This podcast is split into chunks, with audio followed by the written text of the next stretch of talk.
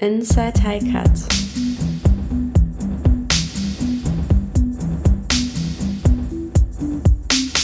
Der Podcast über Forschungsaktivitäten aus den Bereichen künstliche Intelligenz und Datenwissenschaften an der Heinrich-Heine-Universität Düsseldorf.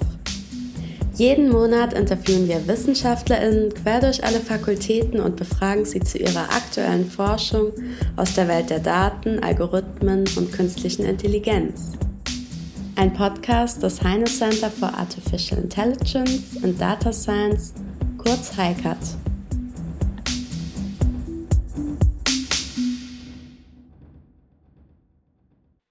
Und herzlich willkommen zu einer neuen Folge von Inside Hiker. Diesmal habe ich wieder zwei Gäste hier und das sind Kimon Kieslich und Pero Doschenovic. Sie sind beide wissenschaftliche Mitarbeiter in der Abteilung Kommunikations- und Medienwissenschaft am Institut für Sozialwissenschaften an der Heinrich-Heine-Universität und außerdem Mitglieder des Düsseldorfer Instituts für Internet und Demokratie, dem DEID. Momentan arbeiten sie in Kooperation mit dem Center for Advanced Internet Studies, dem KAIS, an dem Projekt Meinungsmonitor Künstliche Intelligenz, kurz MEMO KI. Hallo Kimon, hallo Pero. Hi. Moin. Schön, dass ihr da seid. Ähm, danke, dass ihr die Zeit gefunden habt, zu uns zu kommen. Stellt euch doch gerne zu Beginn einfach mal kurz selbst vor. Ich fange mal an. Ich bin Kimon Kieslich. Ähm, ich bin wissenschaftlicher Mitarbeiter hier in Düsseldorf seit 2018 und äh, bin im Memo KI seit Start des Projektes 2020 ähm, ähm, Teil davon, Teil dieses Projektes und bin, da kommen wir ja gleich noch darauf, ähm, äh, was wir da eigentlich so machen, für die Medieninhaltsanalyse und Twitter-Analyse bei uns im Projekt vor allem zuständig. Genau, ja, mein Name ist Pero. Ich ähm, bin seit 2000, was hast du gesagt, 18? Dann bin ich seit 2017 im Herbst äh, in Düsseldorf an der HHU. Ähm, bin mit äh, unserem Projektleiter Herr Marzinkowski aus äh, Münster rübergekommen damals und äh, arbeite auch am Institut für Sozialwissenschaften und Kommunikations- und Medienwissenschaft ähm, und jetzt seit Januar 2020 im Projekt Memo KI ähm, und mache da dann vor allem den äh, oder bin da vor allem verantwortlich für den Teil rund um die Bevölkerungsmeinung, die Bevölkerungsbefragung. Okay, super. Ihr habt beide schon das Projekt äh, Memo KI auch nochmal erwähnt, dass ihr da momentan arbeitet und äh, welche Bereiche ihr da abdeckt. Könnt ihr kurz einmal erklären, worum es in dem Projekt insgesamt geht und welche Bereiche ihr genau abdeckt und was ihr genau in eurer Forschung da macht? Ja, ähm, kann ich erstmal, also ich fange einfach mal an, äh, Kimon, du kannst mich dann gerne dann einfach ergänzen. Ähm, wir erforschen oder wir beschäftigen uns mit der Meinung, mit der öffentlichen Meinung, die es ähm, zum Thema künstliche Intelligenz gibt. Ähm, sprich, wir schauen, was wissen eigentlich Menschen über ähm, künstliche Intelligenz, für wie, wie relevant halten sie denn eigentlich diese Technologie, die ja seit irgendwie 2015, 16, spätestens aber seit 2018 auch in Deutschland ähm, so, so, so einen kleinen Hype erfährt. Ähm, wie beurteilen Sie überhaupt das, was damit eigentlich zusammenhängt und was machen Sie damit? Das ist quasi so der eine Teil, ähm, eben, eben die öffentliche Meinung. Ähm, und dann haben wir noch eine zweite Säule, die veröffentlichte Meinung. Und das ist das, was ähm, Kimon dann so stärker in den Fokus nimmt. Ähm, was er vielleicht dann auch einfach gerne weiter erzählen möchte. Natürlich gerne. Ähm, also da schauen wir uns eben die Medienberichterstattung ähm, an. Wir haben äh, eine laufende Erhebung aller, äh, nicht alle, also der reichweitenstärksten ähm, Zeitungen und Online-Medien in Deutschland, inklusive Fachmedien auch, ähm, haben jetzt so einen Nachrichtenkorpus von 32 verschiedenen Nachrichtenoutlets momentan. Der wird auch noch ein bisschen erweitert ähm, und schauen uns erstmal an, was monatlich ähm, da eigentlich passiert, worüber wird eigentlich berichtet und haben jetzt auch schon von 2018 bis ja, laufend jetzt gerade die Daten ähm, erhoben, ähm, schauen uns erstmal an, was für Themen sind da drin, schauen aber auch ein bisschen darüber an, welche Akteure kommen zu Wort. Ähm, Genau. Und zusätzlich haben wir jetzt eben auch noch angefangen, ähm, die Twitter, ähm, nicht Berichterstattung, also quasi einen Twitter-Diskurs uns anzugucken. Also immer, wenn es um künstliche Intelligenz oder KI geht, ähm, was sind da eigentlich auch wieder die Themen, was sind da die Akteure, die da vorkommen, ähm, um eben dann ein gesamtheitliches Bild äh, der öffentlichen Meinung über künstliche Intelligenz im deutschsprachigen Raum oder beziehungsweise in Deutschland eben ähm, zu haben. Ja, man könnte sich jetzt im Grunde fragen, warum wir das überhaupt machen. Äh, ne? Es ist zwar immer schön, diese ganzen Daten zu haben und das alles zu wissen, aber natürlich haben wir auch irgendwie eine, eine Idee dahinter oder eine Frage. Ähm, ich habe ja vorhin schon gesagt, so dieser Ausgangspunkt ist eigentlich der Hype gewesen, ähm, den, den KI erfahren hat, äh, diese Strategie künstliche Intelligenz, die dann von der Bundesregierung kam, dann ähm, die EU-Kommission, die das Ganze aufgegriffen hat und ähm, so diverse Papiere, die dann irgendwie produziert wurden, in denen es dann äh, heißt, künstliche Intelligenz hat riesige ähm, Auswirkungen auf unsere Gesellschaft, auf das Leben ähm, der Einzelnen, aber auch äh, von Gruppen und eben allen zusammen, ähm, wird Einfluss haben auf die Arbeitswelt und so weiter und so fort. Und ähm, gleichzeitig so ein bisschen dieses ja, diese Idee, es gibt riesige Ängste vor künstlicher Intelligenz in der Bevölkerung. Das ist etwas, was man dann immer wieder gehört hat in den Medien. Ähm, und gleichzeitig es werden zu hohe Erwartungen an diese Technik ähm, geknüpft. Und das war so ein bisschen der Punkt, wo wir uns dann gefragt haben, ja, woher wisst ihr das eigentlich? Also das ist, wir haben da jetzt gar keine Daten zu gesehen, nichts drüber gelesen. Wie, wie kommt ihr da eigentlich drauf? Ähm, und dann haben wir gedacht, okay, dafür braucht es einfach mal gute Daten, einfach mal eine, eine, ja, ein gutes Bild darüber, wie ist das eigentlich in Deutschland, ähm, weil wir halt eben von hier kommen. Natürlich könnte man das auch überall sonst gut erfragen. Ähm, und auf der anderen Seite so dieses, diese Idee, KI hat riesige Einflüsse auf die Gesellschaft. Ähm, vor diesem Hintergrund ist es natürlich auch sehr wichtig zu wissen, inwiefern die Bevölkerung, also diejenigen, die dann im Zweifel davon betroffen sind, auch eigentlich darüber Bescheid wissen, was es für Auswirkungen haben könnte auf ihre Gesellschaft, äh, auf, auf ihr Leben, wie ähm, sie vielleicht auch Einfluss nehmen können darauf ähm, und inwiefern der öffentliche Diskurs dazu beiträgt. So, und das ist, sind quasi so die zwei ähm, Ausgangspunkte, weshalb wir uns damit mit dieser Fragestellung beschäftigt haben äh, und weshalb wir uns damit auch noch beschäftigen. Das tun wir noch bis 2024 mindestens, ähm, bis zum Frühjahr 2024. Wir sind ursprünglich gestartet als Teil des Forschungsinkubators am ähm, Center for Advanced Internet Studies am KAIS. Das hattest du, glaube ich, vorhin schon einmal gesagt.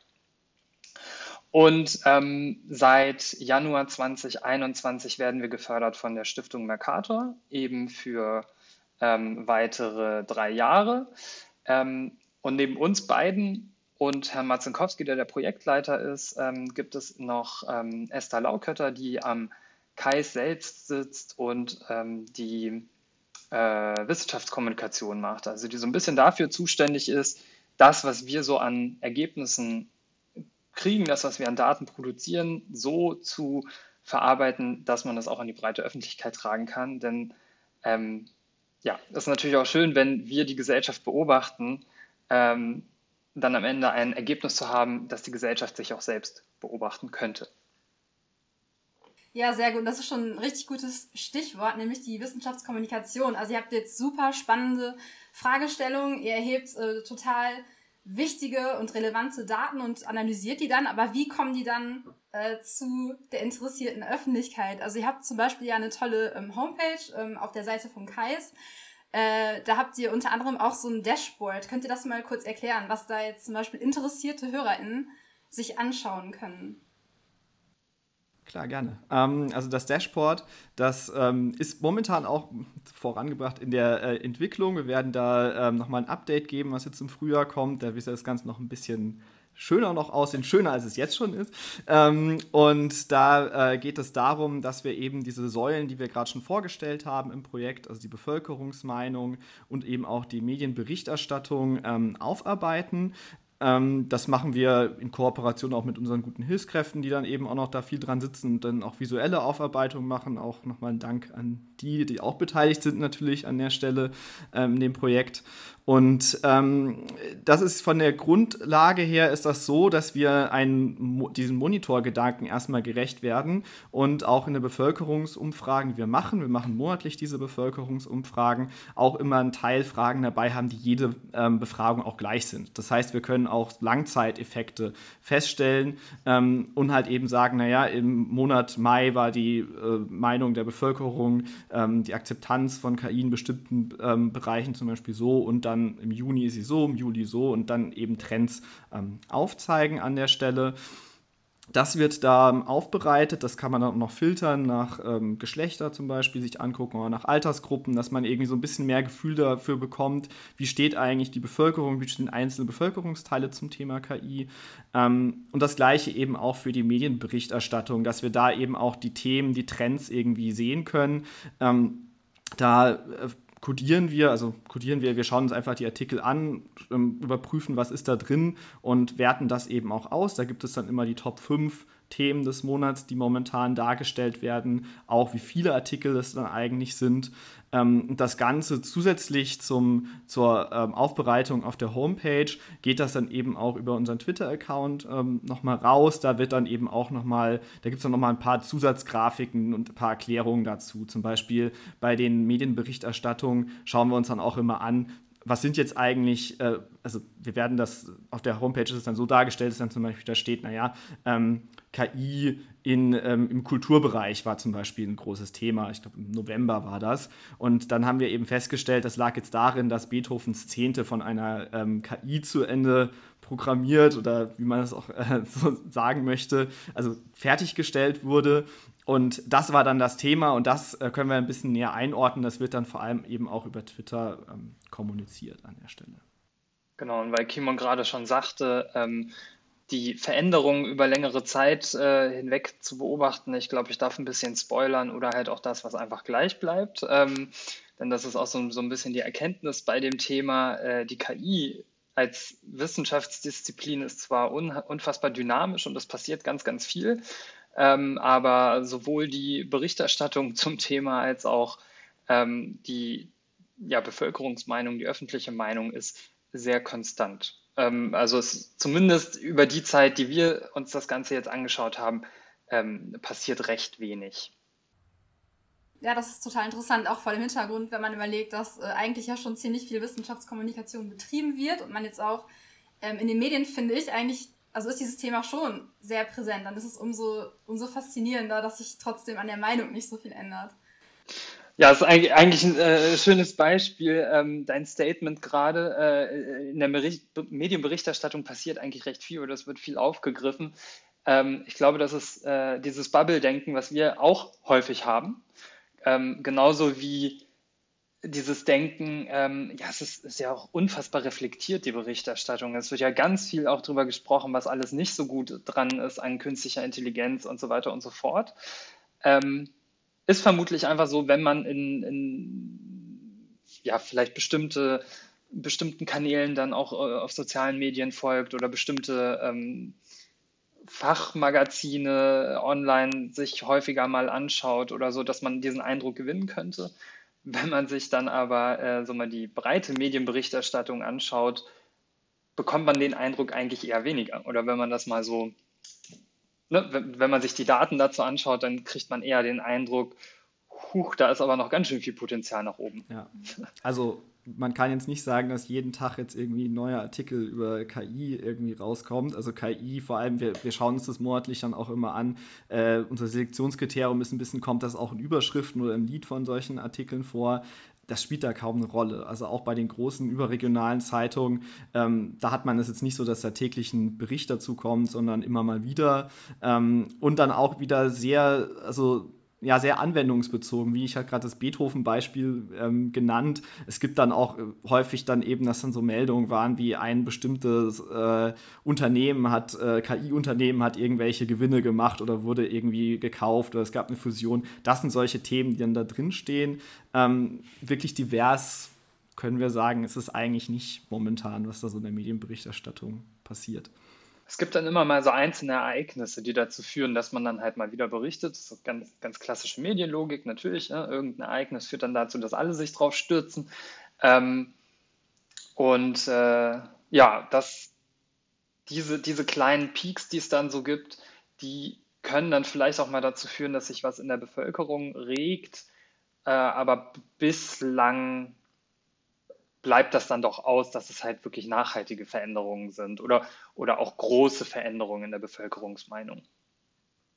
Wie denkt ihr denn, könnte man das ändern? Also glaubt ihr zum Beispiel, dass es äh, nötig wird, mehr Aufklärung zu leisten, also vor allem wirklich zu vermitteln, was künstliche Intelligenz eigentlich bedeutet? Denn wir wissen ja auch, dass viele Bilder, die in den Medien vermittelt werden, vielleicht gar nicht so genau der Realität entsprechen. Hm.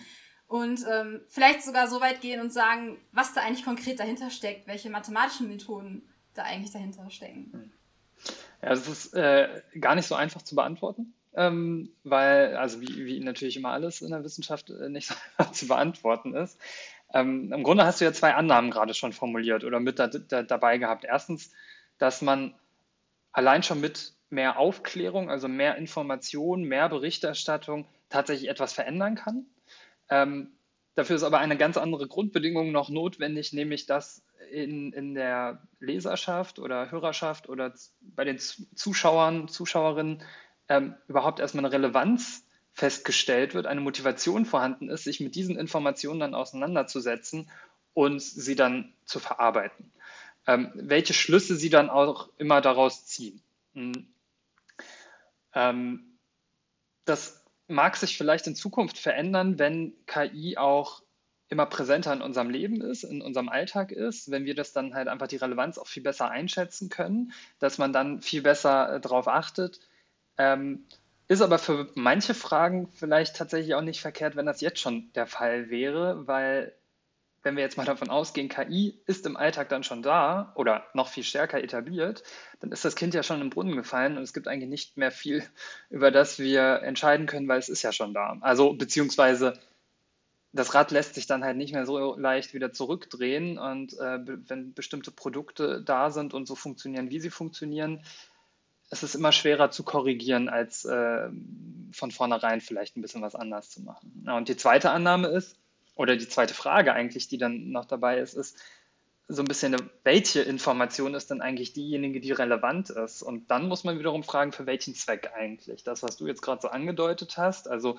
ähm, wir, wir brauchen mehr Aufklärung darüber, was eigentlich künstliche Intelligenz ist und welche konkreten mathematischen Methoden dahinter stehen würde ich dich mal zurückfragen, was ist denn eigentlich so die, ähm, die Idee, was das, wo, wozu das führen soll? Also was, ja, was, was, was, was soll danach anders sein, wenn Menschen das wissen? Hast du eine Idee? Naja, ich denke mir, dass äh, dadurch ja eine gewisse Transparenz geschaffen wird. Und wenn ich mir jetzt irgendwie vorstelle, zum Beispiel, ähm, ich bin bei einer Ärztin und ähm, die entscheidet jetzt aufgrund eines KI-Algorithmus sich für eine bestimmte Diagnose oder für eine Behandlungsmöglichkeit, die jetzt für mich ansteht, dann würde ich halt gerne irgendwie zumindest mal nachvollziehen können, wie sie da jetzt zu ihrem Urteil gelangt ist. Oder, oder sie sollte zumindest in der Lage sein, mir zu erklären, auf welchen ähm, Entscheidungen ihr Urteil eigentlich basiert. Mhm. Und ähm, also zumindest würde ich gerne ähm, so insofern Vertrauen haben, als dass ich weiß, dass sie ihre Entscheidung auch auf, auf dem Wissen dahinter basiert. Oder mhm. Wissen über die Methodik sozusagen. Das ist ein super interessantes Beispiel auch wieder, weil eigentlich äh, ist jetzt hier auch die Frage, wem vertraut man eigentlich? Vertraut man jetzt der Ärztin oder vertraut man den Algorithmus? Ja. Ähm, ich würde jetzt an der Stelle eigentlich sagen, naja, es geht darum, dass man der Ärztin äh, vertraut, die dann wiederum kompetent sein muss im Umgang mit diesem KI-System. Ne? Also für die ist es dann wiederum wichtig, für die Ärztin, dass sie versteht, oder dass sie zumindest rudimentär versteht, was dieses KI-System macht. Für die betroffene Person weiß ich nicht, ob die dann wissen muss, wie jetzt ein Bilderkennungsalgorithmus zum ja. Beispiel funktioniert. Und ähm, ich, das ist auch ein Punkt, den Pero da eben gut angesprochen hat. Also die Frage ist wirklich, wer ist das Referenzobjekt und ähm, was sind wirklich Inhalte, die gelernt werden müssen. Ich glaube, eine weitere Analogie, die wir auch bei uns immer verwenden, ist auch immer, naja, man muss ja auch nicht wissen, wie das Auto funktioniert, Hauptsache es fährt so ein bisschen. Und das kann man natürlich auch bei KI an der Stelle ein bisschen anbringen. Was jetzt unter der Haube passiert, so ist für manche Leute interessant. Die wichtige Sache ist, naja, wie geht man damit jetzt um? Und deswegen, ähm, was, was wir oder ähm, auch immer relativ wichtig finden, ist halt vor allem, ähm, dass man über soziale Folgen, gesellschaftliche Folgen von der Technologie eben Bescheid weiß, weil ähm, wenn wir darüber sprechen, dass KI auch vielleicht ein Teil einer politischen Gestaltung irgendwie ähm, sein will oder dass, dass eben BürgerInnen dann auch ein also vielleicht einen Mitgestaltungsauftrag haben, dann geht es ja auch darum, dass die wissen, naja, was kann KI eigentlich für Chancen liefern, was kann das aber auch für Risiken bergen. Und dann geht es wirklich eher um eine Einschätzung, ähm, was hat das für gesellschaftliche Folgen, ethische Folgen zum Beispiel, aber auch für Chancen, ähm, auch ökologische Folgen, auch etwas, was wir jetzt in einem, einem weiteren äh, kleinen Bericht wir gerade noch angehen, wo eben über diese Hidden Costs of AI, Environmental Costs, da gibt es eben auch noch sehr viel, wo sehr wenig Bewusstsein herrscht. Ähm, und dass darüber eben eine gesellschaftliche Debatte ähm, entstehen kann. Dazu muss man natürlich auch erstmal wissen, wo steckt KI rudimentär, rudimentär drin. Also, dass jetzt irgendwie ein Smartphone oder ein Smart TV irgendwie mit KI funktioniert, das sollte man dann schon wissen. Ähm, aber vielleicht war es das an der Stelle dann auch. Und dann eben gesagt wird, naja gut, wie, wie ist der gesellschaftliche Umgang damit? Wenn ich da nur ganz kurz nochmal einhaken kann, weil das, was Kimon ganz zum Schluss gesagt hat, ist, ist dann, ähm, zieht vielleicht nochmal ab auf das, was du in deiner Frage am Ende hattest, so ein bisschen diesen, ähm, ja, dieses, diesen Abgleich oder dieses Erkennen, was eigentlich KI tatsächlich ist. Ne? Wir können einerseits können wir viel wenig, also ist es, ist es problematisch, wenn wir viel zu wenig als künstliche Intelligenz ähm, erkennen, dass wir nicht wissen, wo überall KI drinsteckt. Ähm, das ist dann halt problematisch, weil mir dann irgendwie ja die Möglichkeit genommen wird, dass ich mir Gedanken darüber mache, ob ich das jetzt gut finde, künstliche Intelligenz in dieser Form in meinem Leben zu ähm, integrieren. Ähm, auf der anderen Seite ähm, gibt es natürlich auch die Idee, dass alles und alles Mögliche irgendwie KI ist. Ja? Äh, vieles, was vielleicht äh, Informatikerinnen und Informatiker, die sich damit schon länger befassen, gar nicht als KI bezeichnen würden, ähm, wird dann im öffentlichen Diskurs auf einmal KI genannt. Und das kann natürlich auch problematisch sein, weil dann wiederum dem Ganzen andere Attribute beigemessen werden, die überhaupt nichts mit der KI selbst zu tun haben. Ähm, und dann wiederum dazu führen, dass die Entwicklung und vielleicht auch eine positive Entwicklung von künstlicher Intelligenz wenig Unterstützung erfährt. Zum Beispiel. Ja, zum Punkt, äh, welche gesellschaftlichen Auswirkungen KI hat und dass das eigentlich jedem bewusst sein sollte. Ähm, ihr habt ein Factsheet gemacht zum Thema KI und Diskriminierung zum Beispiel. Das ist ja auf jeden Fall ein sehr relevantes Thema und da könnte natürlich auch jede Person von betroffen sein, wenn man jetzt irgendwie darüber nachdenkt, ähm, dass zum Beispiel Gesichtserkennung genutzt wird oder so. Äh, was habt ihr dort herausgefunden? Also ihr thematisiert ja immer wieder, dass die deutsche Bevölkerung je nach Anwendungsbereich den Einsatz, dem Einsatz von KI entweder relativ positiv gegenübersteht oder auch manchmal ziemlich kritisch, je nach Thema. Äh, wo gibt es da Unterschiede und äh, wie erklärt ihr euch die Unterschiede? Also, wir haben ähm, vielleicht kurz zur Methodik. Wir haben 1000 äh, Personen befragt, repräsentativ äh, für Deutschland. Da, ähm, das ist ja diese Methodik bei uns im Projekt. Und ähm, was wir da eben herausgefunden haben, ist, dass es dann doch eine, wie du auch gerade schon angedeutet hast, schon ähm, Unterschiede gab, einfach in der Bewertung von Diskriminierungspotenzial in bestimmten Bereichen.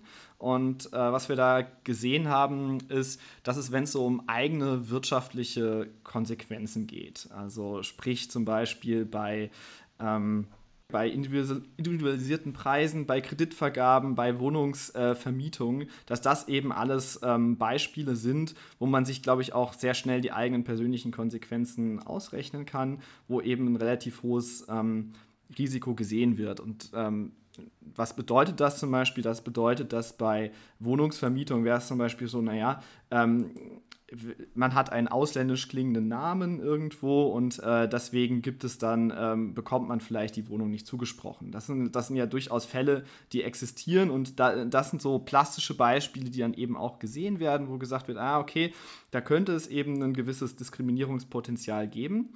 Ähm, auf der anderen Seite haben wir dann zum Beispiel so Beispiele auch abgefragt wie Studienplatzvergabe, Sozialleistungen, Therapiemaßnahmen, wo es dann eher so ein bisschen um den sozialen Charakter geht, wo es auch so um, um Gruppen geht, die da betroffen sind.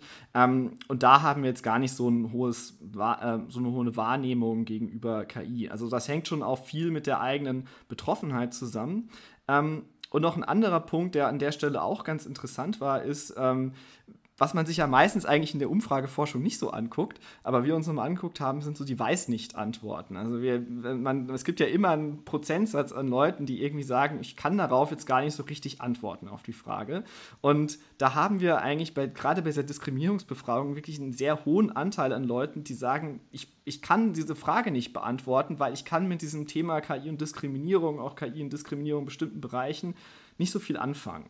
Ähm, und das wird dann auch wieder deutlich, dass das auch wieder höher ist bei genau diesen Fragen, wo es dann so um sozialen Charakter geht. Da haben wir so, ich glaube, 15 Prozent teilweise, 15 bis 20 Prozent an Leuten, die sagen, kann ich überhaupt nicht beantworten. Ähm, bei diesen individualisierten eigenen ökonomischen Konsequenzen, da wird das ähm, doch schon nochmal eher gesehen, dass es so ein Diskriminierungspotenzial dann eben gibt. Ist an der Stelle dann auch ganz interessant, sich zu fragen, hat das dann tatsächlich was mit einer Vorstellung von KI-Diskriminierung zu tun oder kann ich mir einfach nur besser vorstellen, wie die Diskriminierung in diesem konkreten Anwendungsfall vonstatten geht? Also ähm, auch, auch das eröffnet, also quasi unsere Forschung öffnet jedes Mal wieder neue Fragen und eigentlich immer wieder neue, äh, öffnet uns die Türen irgendwie in neue Felder, wo man dann nochmal nachschauen müsste und nochmal weiter tiefer graben müsste. Ähm, aber gerade so dieses Wissen darum, dass eigentlich ein Wissen um künstliche Intelligenz und wie KI funktioniert, das, was du vorhin gesagt hast, äh, nicht so breit, nicht so weit äh, verbreitet ist, deutet halt eher darauf hin, dass man sich auch weniger Gedanken darüber macht, wie eigentlich Diskriminierung durch KI stattfindet, als tatsächlich, wo findet sowieso schon Diskriminierung statt. Ähm, und dann könnte sie hier auch genauso durch KI stattfinden.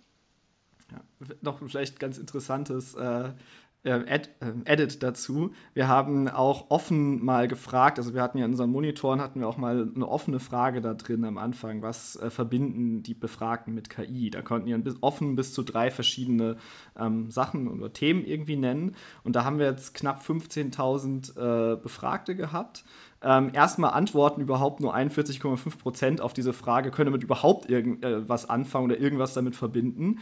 Und von diesen haben tatsächlich insgesamt 26 Personen ähm, von diesen 15.000 nur gesagt, dass es irgendwas mit Diskriminierung denen eingefallen ist. Also das ist, das ist das, wenn man jetzt wirklich nur ganz offen danach fragt, überhaupt ist es so top of the head, ist das irgendwas, was, was die Person beschäftigt im Thema Zusammenhang mit KI und ähm, wie gesagt, insgesamt 26 von 15.000. Ähm, ist jetzt nicht so viel. Aber das autonome Fahren. Das autonome Fahren ist ganz oben. Wir wissen alle, wie, viel, wie viele autonom fahrende Fahrzeuge auf den Straßen stehen. Also da, ähm, ja. Ja, wow, das ist ziemlich verblüffend. Also ihr sagt ja, dass es verschiedene Formen von Diskriminierung gibt im Zusammenhang mit KI, aber dass den meisten Menschen noch gar nicht so bewusst ist. Welche Form kann man denn unterscheiden? Und ähm, was gibt es im Moment schon für Na Maßnahmen, um diese zu verhindern bzw. zu regulieren? Und welche Gegenmaßnahmen kann man da jetzt auch schon ergreifen? Also da gibt es immer relativ viele Beispiele. Ich habe heute auch noch mal ein paar mir angeguckt, wo eben Diskriminierung vorkommt.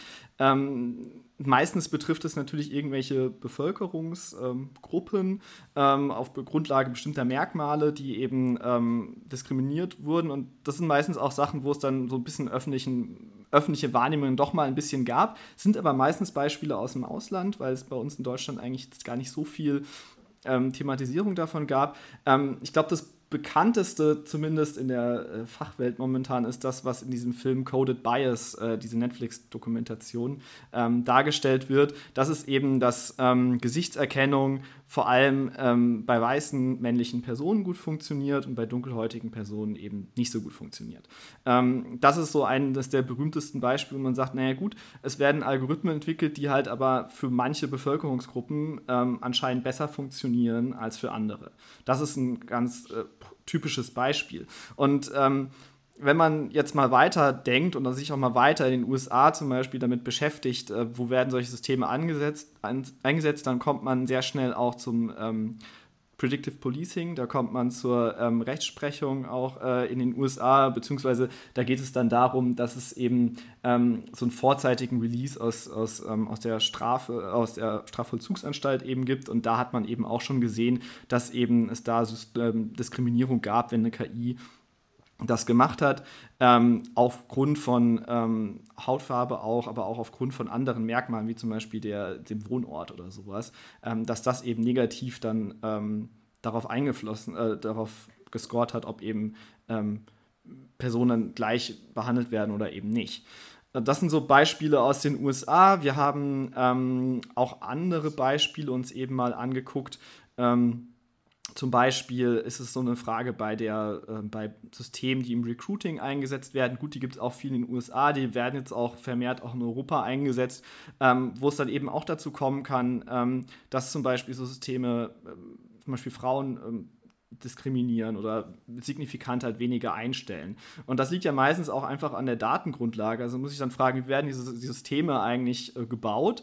Und meistens äh, wird das ja so gemacht, man hat irgendwie die, eine große Datengrundlage, das ist zum Beispiel die bisherigen Einstellungen, äh, wer wird eingestellt, danach wird sich da, schaut sich das System quasi die Merkmale an und dann ähm, berechnet das äh, quasi, wer am ehesten für den Job geeignet ist. Und im Endeffekt, wenn da ein menschlicher Bias jetzt wieder drinsteckt, zum Beispiel wenn die gängige Praxis eben davon war, eben mehr Männer als Frauen einzustellen bei gleicher Qualifikation, was ja leider durchaus ähm, vorkommt, ähm, dann lernt das System natürlich auch dieses Entscheidungskriterium.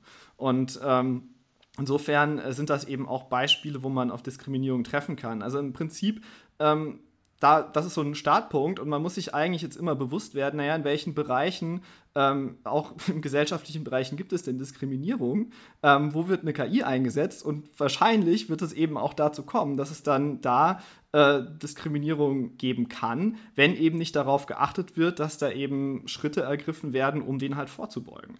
Ähm, weil das System, also eine künstliche Intelligenz ist ja erstmal nicht intelligent, sondern die lernt ja einfach nur das, was der Mensch quasi vorgibt und das kann die halt relativ schnell und effizient machen ähm, und dann halt eben diese Entscheidung genauso treffen. Ne? Dann gehe ich mal weiter zu den Gegenmaßnahmen oder möchte Pero noch weitere Beispiele? Nö, du hast ja eigentlich im Grunde gerade schon auf eine Gegenmaßnahme hingedeutet, also wenn es um die Daten geht, ne, dass man da natürlich ein ganz anderes äh, Bewusstsein für den Umgang braucht, ähm, was dann eher aus dieser technischen Richtung kommt. Ich hätte noch, also ich hätte quasi als Gegenmaßnahme eher nochmal noch, noch mal etwas Größeres, ähm, weniger kleine Schritte, aber ich glaube, du hättest noch zwei, drei andere Sachen, ne? Ja. Gehen wir darauf noch ein, genau. Also äh, was in der Fachcommunity, ich bin ja ähm, Kommunikationswissenschaftler, also in der Informatik äh, natürlich jetzt nicht zu Hause, aber was äh, ich da auf interdisziplinären Fachtagungen auch immer mitbekommen habe, ist, dass immer ein großes Thema ist, ähm, diverse Teams zu haben, diverse EntwicklerInnen-Teams. Da geht es dann eben äh, darum, dass man eben da eine Repräsentation der Geschlechter hat, der von Nationalitäten hat.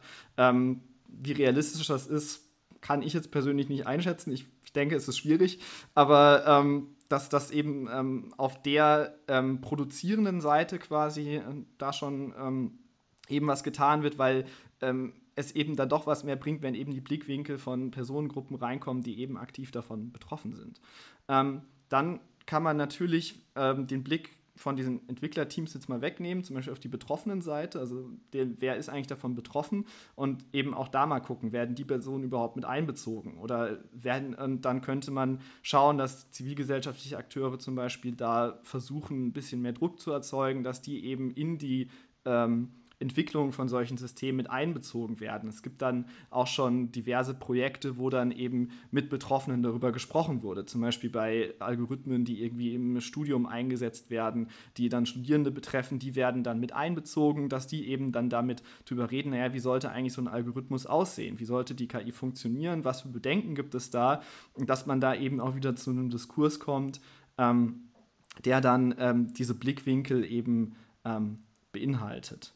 Und das ist die eine Seite, wirklich wieder so, so diese mikroskopische Seite, was da gemacht werden kann. Und die andere Seite ist ein bisschen gesellschaftlicher dann eben auch gedacht, dass es eben natürlich auch, und wir reden von der Technologie, die jetzt irgendwie in die Gesellschaft reingebracht wird, dass es dann auch vielleicht eine politische Gestaltung irgendwie gibt, die in eine gewisse Richtung geht. Ne?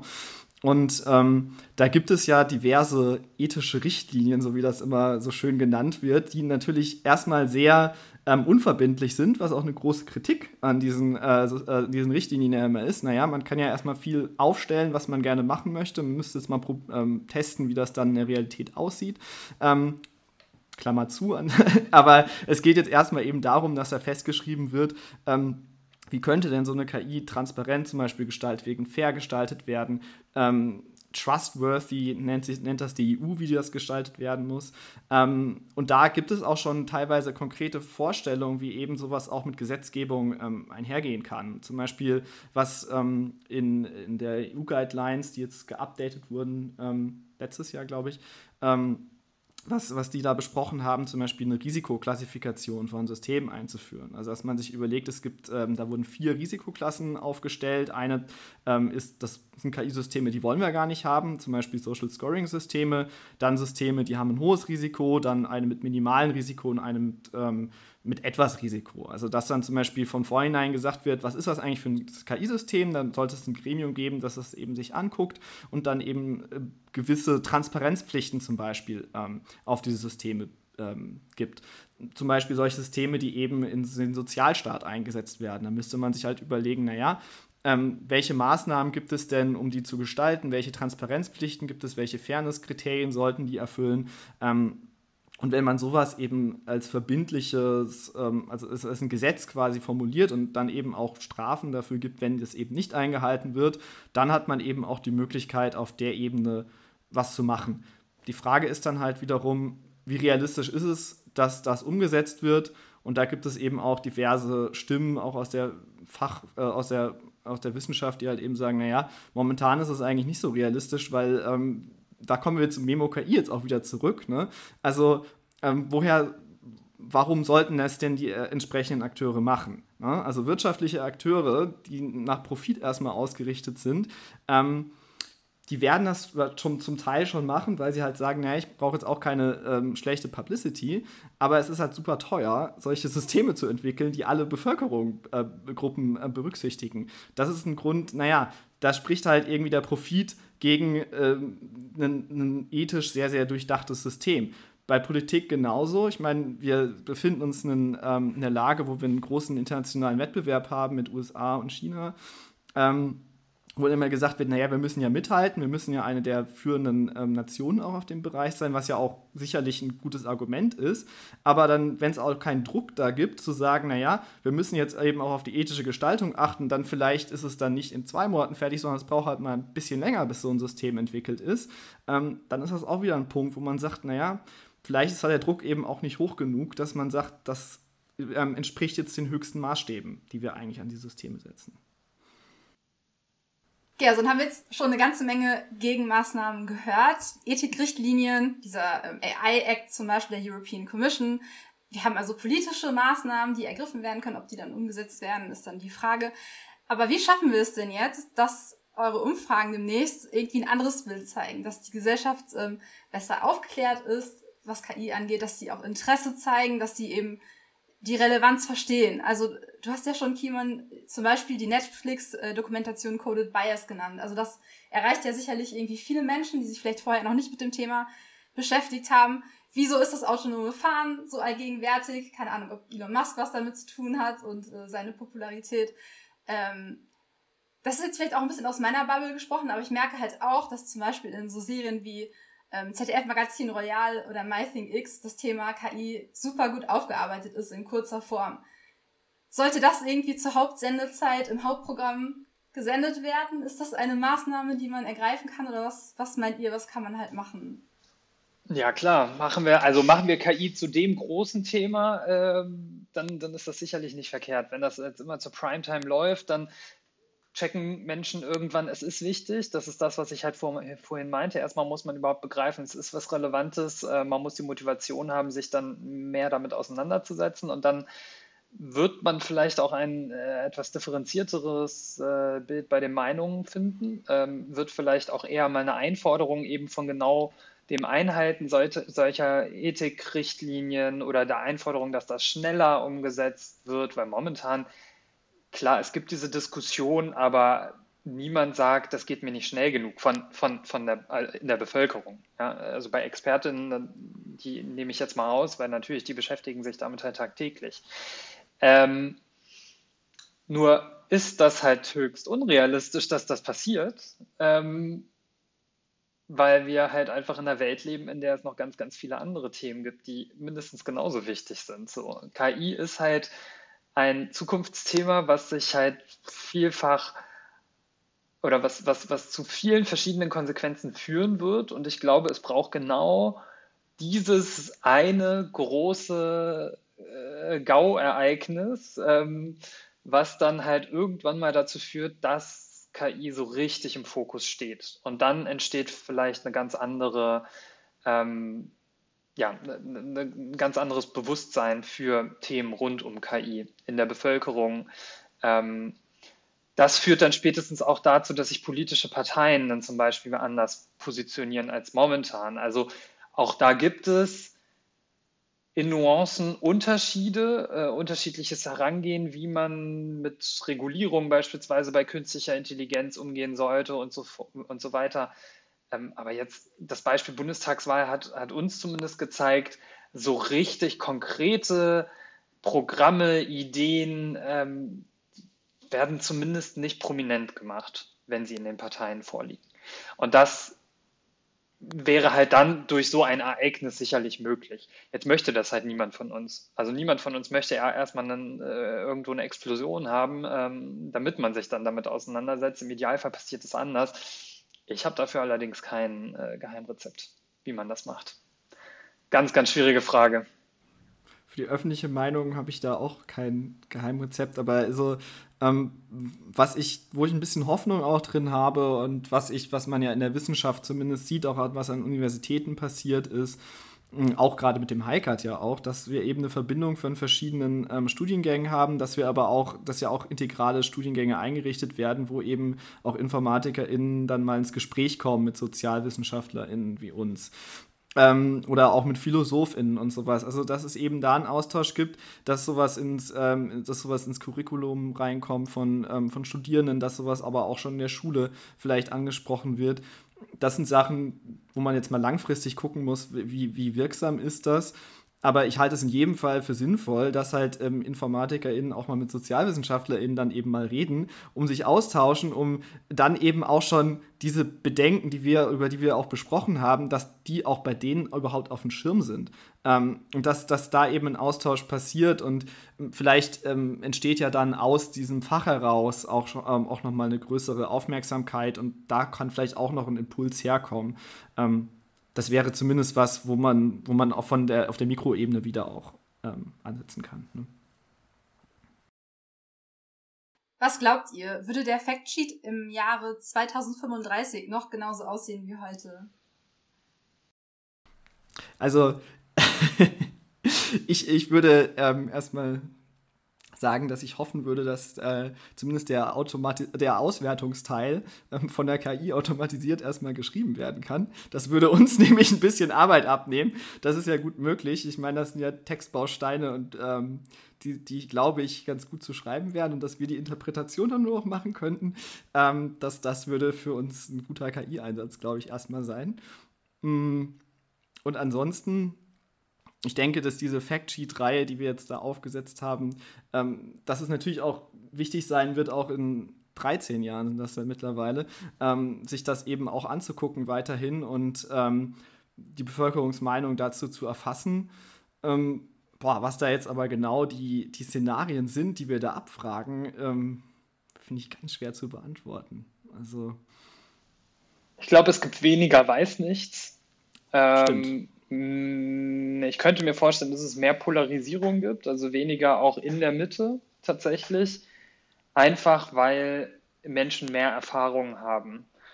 Ähm, wieder gar nicht mal unbedingt mehr technisches Know-how über KI, aber mehr gehört haben, von mehr Menschen erfahren haben, dass sie schon Bestimmtes erlebt haben und sich darauf basierend dann einfach eher eine Meinung bilden können. Und eine Meinung bilden meint dann tatsächlich auch eher, finde ich gut, finde ich nicht gut, finde ich problematisch, finde ich unproblematisch.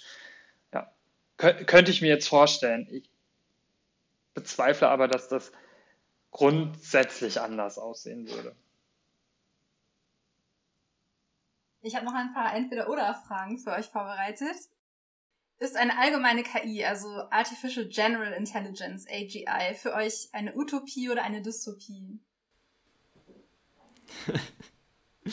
ja, ähm, also für mich ist das eher eine Dystopie, ähm, muss ich sagen, weil ähm, ich habe da mal einen ganz interessanten ähm, Blogbeitrag darüber gelesen. Ja, nee, das war kein Blogbeitrag, das war so ein Paper, wo dann im Endeffekt argumentiert wurde, naja, hoffen wir mal, dass sich die KI nicht für uns interessiert am Ende, ähm, weil der Charakter des Menschen ja eher ist, dass er sehr destruktiv ist. Das äh, fand ich ein sehr schönes Outline von, von also so eine sehr schöne Conclusion von diesem Paper. Ähm, ich finde eine generelle KI ähm, man, man kann halt nicht einschätzen, da kommen wir zu diesem Thema Kontrolle, ähm, was die eben denkt, also denkt in Anführungszeichen, wie die eben handelt. Und es kann halt meiner Meinung nach sehr gut sein, dass die halt sagt, naja, eigentlich, was die Menschheit so anstellt, ähm, ist jetzt vielleicht auch noch nicht alles so klug, wäre vielleicht ein bisschen klüger, das mal so ein bisschen ähm, zu untergraben. Das ist ja natürlich eine sehr dystopische Einschätzung dazu, aber ähm, ich finde das gar nicht so unrealistisch und irgendwie hätte ich da ein bisschen Bedenken von so einer General AI. Ja, ich finde das auch nicht unrealistisch. Ich äh, bin eigentlich, eigentlich bin ich von Grund auf Optimist. Von daher müsste ich jetzt äh, sagen Utopie, ähm, weil, weil ich halt glaube, dass sie kommt.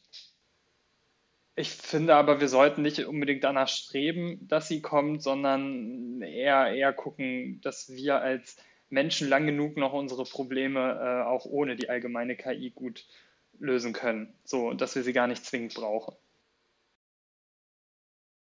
Benutzt ihr Face ID zum Handy entsperren oder gebt ihr die PIN manuell ein? Auf gar keinen Fall Face ID. Mein Handy kann sowas gar nicht. Okay. Äh, insofern ähm, ist die Frage beantwortet. Aber ich würde es auch nicht, ich finde das ein bisschen spooky. Also ich würde das auch nicht mit der äh, Face ID machen. Ja, ich bin Zahlenmensch. Bin immer. Äh, Kartenspielen oder VR-Brille? Karten. Ganz, ganz eindeutig Kartenspielen. Von VR-Brillen wird mir immer schlecht. Äh, Buchhandlung oder Streaming Recommender Systems? Auch da würde ich sagen Buchhandlung. Obwohl ich schlechte Erfahrungen gemacht habe letztens, aber ich äh, würde trotzdem sagen Buchhandlung. Also die Empfehlungen da sind meistens gut. Ja, sehe ich genauso. Grammarly oder Kollege, Kollegin fragen? Das ist besonders fies, wenn man den Kollegen jetzt hier im Podcast mit hat. Ähm, ich muss dann aber sagen Grammarly, aber einfach, weil ich das echt ziemlich gut finde. Ähm, Erst Grammarly und dann Keyman in the Loop. Auch, ja, auch eine gute Variante. Okay. ja, zum Schluss kommt noch eine neue Kategorie, nämlich äh, ihr seid ja beide ähm, auch Doktoranden und ähm, wir hoffen, dass wir viele HörerInnen haben, die selber vielleicht gerade promovieren oder überlegen, das zu tun.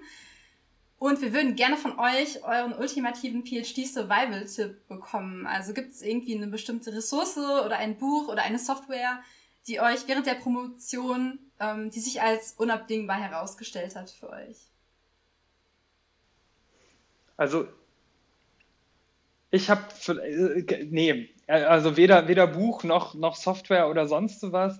Eher, eher der Verzicht auf Twitter ab und an mal, weil ich finde, Twitter ähm, abseits von diversen politischen Diskussionen, die dort laufen, aber äh, ich sag mal so, der Wissenschaftsbetrieb ist nicht der sympathischste, wenn man auf Twitter ist. Ähm, führt häufig dazu, dass man echt äh, niedergeschlagen sein kann, wenn mal irgendwas nicht geklappt hat. Ja? Und dann bewertet man äh, Rückschläge häufiger größer als tatsächlich das, was man erzielt hat, ähm, weil nur in den seltensten Fällen Menschen wirklich damit prahlen, dass sie äh, irgendwo abgelehnt wurden.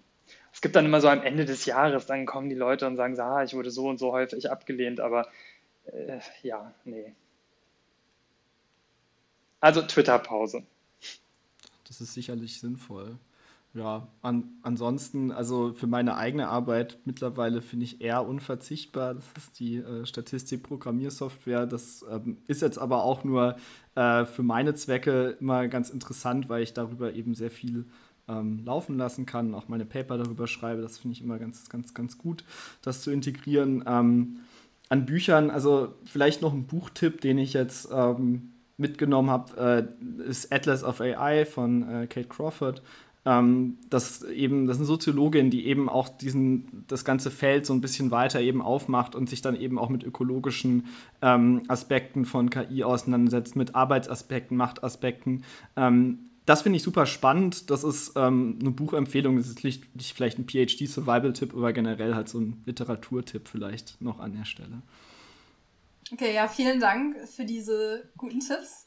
Und vielen Dank auch für eure Zeit und dafür, dass ihr jetzt heute hier wart und uns von eurer echt spannenden und sehr relevanten Arbeit erzählt habt. Wir werden natürlich auch die Links zu ähm, der Seite, zu eurer Projektseite und euer Twitter-Handle und so weiter ähm, in die Show Notes stellen. Und ähm, genau. Ja, vielen Dank auf jeden Fall. Ja, danke dir für das nette Gespräch. Ja, vielen Dank. Inside High Cut